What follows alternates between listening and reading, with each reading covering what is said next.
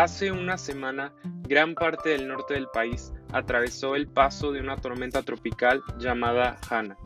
Desafortunadamente, a pesar de no ser considerada como un huracán, esta causó grandes daños en diferentes lugares, inundaciones, deslaves, pérdidas materiales e incluso vidas. Hey, ¿qué onda? Bienvenidos a un nuevo episodio de este podcast llamado Agua del Día, un espacio en donde te comparto acerca de algunas experiencias y reflexiones que voy atesorando a lo largo de mi día a día.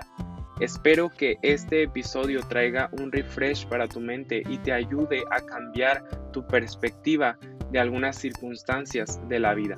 Soy Israel Rodríguez y bueno, comenzamos. Siempre dicen que después de la tormenta viene la calma. Y aunque esto puede ser muy cierto metafóricamente hablando, no siempre sucede en la realidad.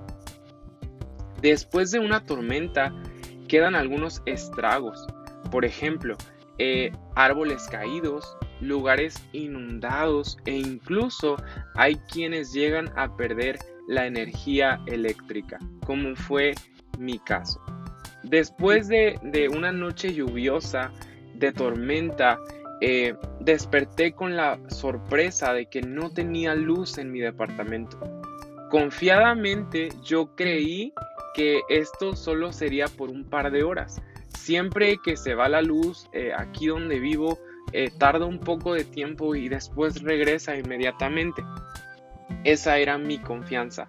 Hasta que pasaron 4, 6, 8, 10 horas y no regresaba me resigné casi cuando comenzaba a oscurecer. Y me di cuenta que sería una noche muy oscura, que esa noche eh, sería algo larga porque no tenía luz, porque todo se veía oscuro, porque todo estaba apagado, eh, ah, seguía la lluvia, todavía había este eh, un, restos de, esta tormenta que había pasado por nuestra ciudad y por muchas otras y, en las noticias solamente había comentarios sobre los desastres ocurridos. Eh, desafortunadamente pues me di cuenta que, la luz eh, para mi casa, para mi colonia no era prioridad. Cuando había otras cosas que atender, había inundaciones, había gente extraviada, había carros varados en algunas avenidas porque se quedaron ah, atrapados entre el agua y, me resigné. Me di cuenta que, era algo que no iba a cambiar, que la luz probablemente no llegaría esa noche, entonces eh, decidí aceptarlo.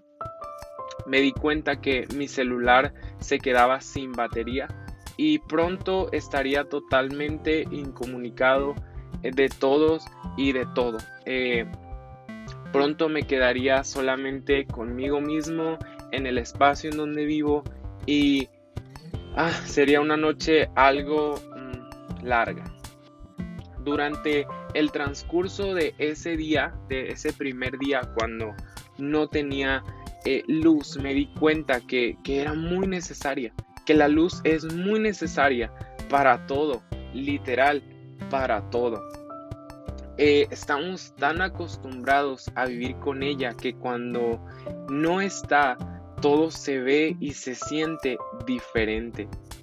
Afortunadamente, eh, esa noche no la pasé totalmente a oscuras. Hace eh, unos cuantos días previos a, que pasara todo esto de la tormenta, durante mi ida al súper para comprar despensa, decidí comprar una vela. Y no sé por qué razón. Eh, simplemente pasé por el área en donde, en donde había algunas y, me pareció interesante eh, olerlas. Eh, no sé si te ha pasado, pero de repente tomas una vela y es como a ver a qué huele. Obviamente tenía la intención de, de comprarla la olí, me gustó y dije, bueno, me voy a llevar una. Este, no la necesito, casi no soy mucho de, poner velas, pero, pero me gustó y aparte tenía un aroma muy bonito, entonces decidí comprarla. Y bueno, gracias a esto, eh, esta vela me hizo una muy buena compañía durante esa noche. Y a lo que quiero llegar con esta historia personal, eh, que aunque fue eh, de 32 horas prácticamente sin luz, wow, es, es un buen de tiempo. Eh, porque incluso después de haber cumplido 24 horas pasaron otras uh, cuantas horas más y, y, fue, fue, algo, fue algo pesado. pero bueno,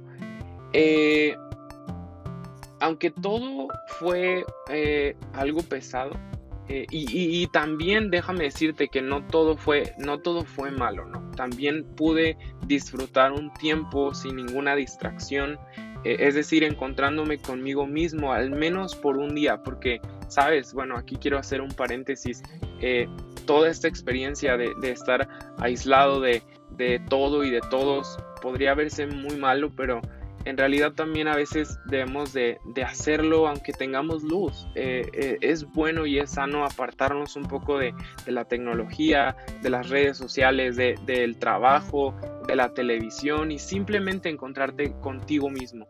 Eh, tener una conversación contigo mismo. Yo sé que esto a veces suena un poco extraño, que las personas logren platicar consigo mismos, pero déjame decirte que en lo personal a veces lo hago y es como eh, eh, poderme conocer a mí mismo, poder entender mis pensamientos y, solamente te lo dejo así al aire para que si en algún momento tienes la oportunidad de hacerlo, eh, te lo recomiendo por completo. algo bueno que trajo este tiempo sin luz sin duda fue encontrarme conmigo mismo. pero a pesar de, de, eso, extrañé demasiado poder tener luz. Y al contemplar durante esa noche en la cual eh, llovía fuera de, la casa y, yo estaba dentro y todo oscuro y solamente me acompañaba esta vela que te platiqué hace un momento, eh, y, la misma que, también con mucho esfuerzo disipaba la oscuridad, eh, no podía dejar de pensar en, un versículo que, que está en Mateo 5:14 que dice lo siguiente. Ustedes son como una luz que ilumina a todos. Son como una ciudad construida en la parte más alta de un cerro y que todos pueden ver. días después de, haber estado meditando en este verso, eh, durante esa noche en específico, me encontré con, con la biografía de una mujer llamada Esther Ann Kim la cual eh, de forma breve te quiero compartir. Espero que me prestes un poco de atención y seas un poco paciente a esta historia.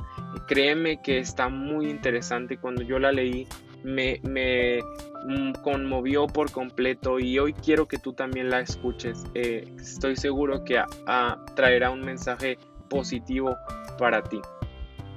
Eh, esta mujer vivía en la época de la Segunda Guerra Mundial y la ocupación japonesa de Corea.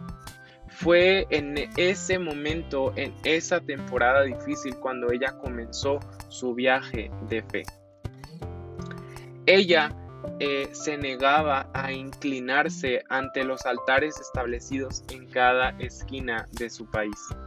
Y después de un tiempo, eh, al, practicar esto de no inclinarse, fue sorprendida y fue encarcelada durante seis largos años. Sabiendo que estaba destinada a la cárcel por haberse negado a inclinarse ante ídolos, ella pasó mucho tiempo entrenando físicamente y espiritualmente para ese momento. Una de las formas en las que ella lo hacía era comiendo alimentos que estaban eh, en estado de descomposición, que se estaban pudriendo, porque sabía que eso era lo que le darían de comer en la cárcel. Además, mientras se preparaba para ir a la cárcel, eh, memorizó más de 100 capítulos de la Biblia y muchos himnos porque ella sabía que en ese lugar, en esa cárcel, no le iban a permitir eh, tener su Biblia con ella. Entonces ella decidió atesorar esos versos, atesorar esos himnos y llevárselos en su corazón y en su mente. Pasó muchos días eh, previos a antes de ir a la cárcel buscando a Dios en oración y ayuno. Esto le ayudó a ir perdiendo su temor a ser torturada. Su obediencia a Dios le ayudó también para ser llena de un amor abrumador por la gente con la que ella tuvo contacto en aquel lugar. Y una noche, mientras ella se encontraba en la cárcel, llegó a su celda una joven china. Esta joven era acusada de matar a su esposo. Y en su primera noche en ese lugar oscuro, en ese lugar húmedo, en ese lugar feo, eh, probablemente con mal olor, con, condiciones muy, muy deplorables, eh, se quejaba sin cesar y, al escucharla los guardias la tomaron y la ataron, eh, ataron sus manos a su espalda. Y en ese momento Dios llamó a Esther a amar a esta mujer y a acercarse a ella. Esther hizo algo sorprendente por esta mujer, algo que probablemente tú y yo no haríamos por nada ni por nadie. Esther agarraba los pies de la mujer para calentarlos, aun cuando esta mujer estaba cubierta por su propio excremento. Y aunque las raciones de comida eran escasas, Esther le dio a esta mujer su parte, su ración durante tres días seguidos. Durante el paso del tiempo, eh, esta mujer a la cual ayudó Esther eh, empezó a, conversar, a conocer a Esther, a platicar con ella y Esther aprovechó el momento para compartirle acerca del Evangelio el mismo eh, evangelio que esta mujer aceptó. Y aunque más adelante fue ejecutada por su crimen, eh, ella fue hacia la muerte estando viva en Cristo. Esta mujer china fue solamente una de las muchas que pudieron ser ayudadas e inspiradas en la cárcel a través de la vida de Esther. E incluso déjame decirte que las carceleras de ese lugar observaron cómo Esther brillaba en el lugar de oscuridad. Esther brillaba en ese lugar deplorable con condiciones totalmente inhumanas, rodeado de gente, rodeada de gente necesitada, de gente que no tenía esperanza. Esther, Esther comenzó a brillar, Esther comenzó a mostrar con sus acciones y con sus manos y con su voz el amor de Dios hacia los demás. Y te repito, ella brillaba en la oscuridad.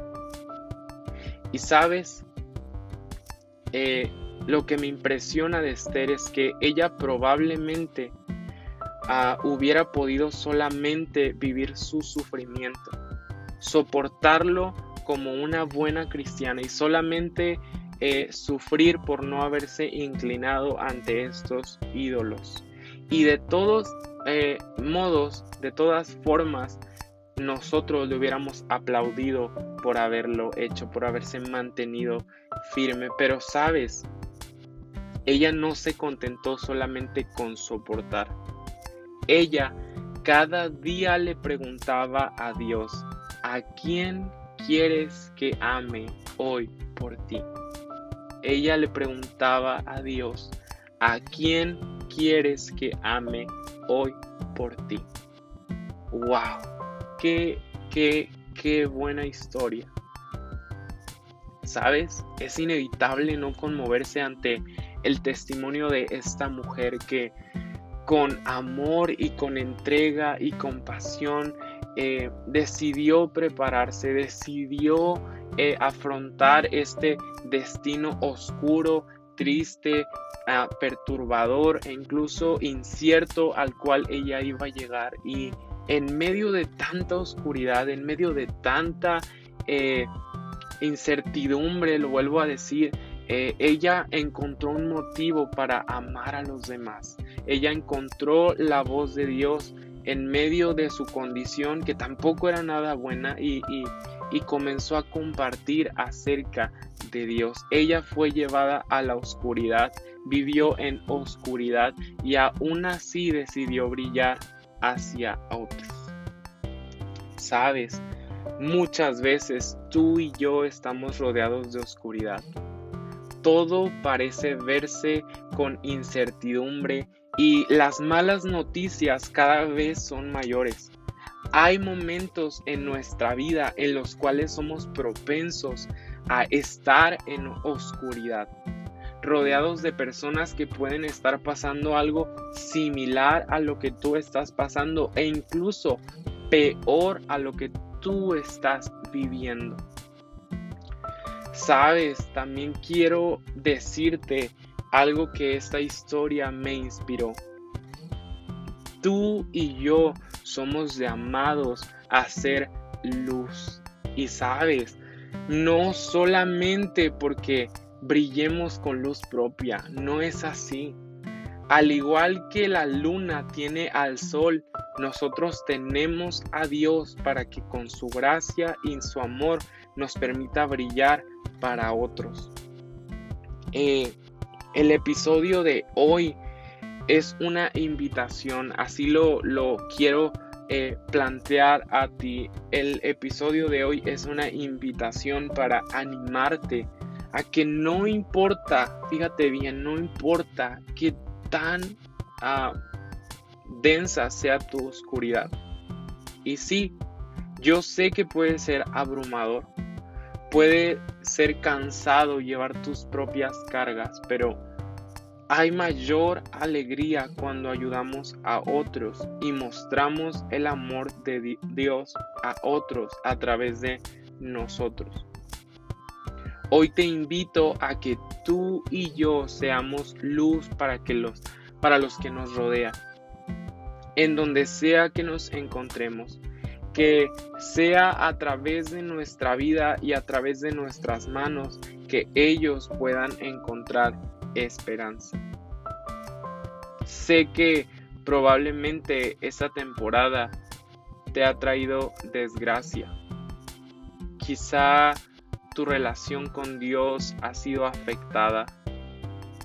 Pero déjame decirte que Dios nos ha llamado Dios nos ha llamado a que aún rotos, aún cansados, aún debilitados, con problemas y preocupaciones y muchas otras cosas más, alumbremos nuestro entorno.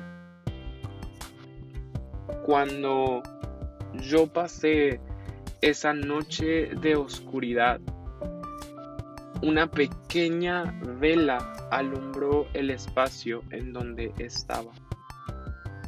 Quizá tu luz no sea la más brillante ni la más potente, pero al menos un poco de ti puede hacer la diferencia y traer claridad a los que ven todo oscuro. La vida de Esther es un ejemplo. ¿Sí? Quizá es un ejemplo extremo de fe. Ella hizo muchas cosas para brillar la luz de Dios a otros. Hoy, tú con cosas extremas o cosas sencillas puedes hacer brillar la luz de Dios también. Piensa por un momento en alguna forma con la cual puedas traer esperanza a alguien y hazlo. Yo sé y te lo vuelvo a decir, yo sé que probablemente tú no estás en tu mejor momento para compartir luz. Quizá tú también te estás apagando, quizá también tu oscuridad está llenándote, está rodeándote y tu luz empieza a apagarse o empieza a debilitarse, pero sabes, aún con esa pequeña luz que queda puede servir de inspiración para alguien más. Recuerda que eh, tenemos una esperanza firme, tenemos una esperanza segura y esto puede ser ah, motivo para que alguien pueda conocer el amor de Dios, pueda conocer la esperanza a través del Evangelio. Recuerda que tú y yo somos como la luz de este mundo, lo leíamos hace un momento. Somos una ciudad edificada en lo alto, la cual todos pueden ver, y no para nuestra gloria, sino para mostrar el amor de Dios. Como te dije hace un momento, este episodio es una invitación para aquellos que al igual que Esther están dispuestos a escuchar la voz de Dios y a brillar en el lugar en donde estén. Aquellos que están decididos a que aún con problemas, aún con dificultades, aún sintiéndose mal, aún pasando cosas eh, difíciles, han decidido comenzar a brillar. Quiero animarte a que lo sigas haciendo.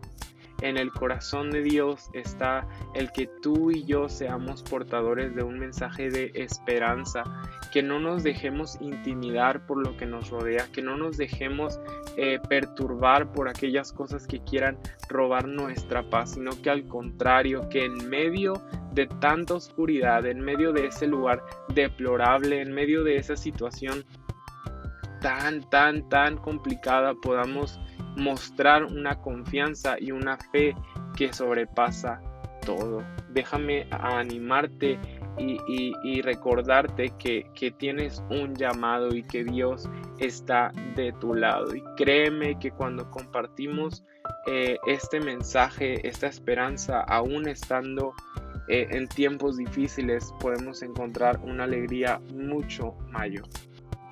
Te invito a que reflexiones sobre esto y, si es eh, tu voluntad y, está en tu corazón hacerlo y ponerlo por práctica, eh, el objetivo de, este episodio habrá cumplido su propósito.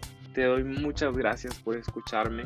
Eh, ha sido una semana algo un poco preocupante en algunos aspectos de mi vida personal, pero este mensaje en particular me ha traído un ánimo eh, nuevo para seguir adelante. Y bueno, te mando un abrazo, te mando un saludo, espero que te encuentres bien. Recuerda que me puedes seguir en mis redes sociales como arroba agua del día y también en Israel Servidor en mi Instagram personal. La conversación queda abierta y si en algún momento quieres eh, seguir hablando sobre esto o alguna otra cosa, estoy para escucharte, para leerte y para conocerte. Te mando un abrazo nuevamente y nos vemos en el próximo episodio. Hasta la próxima.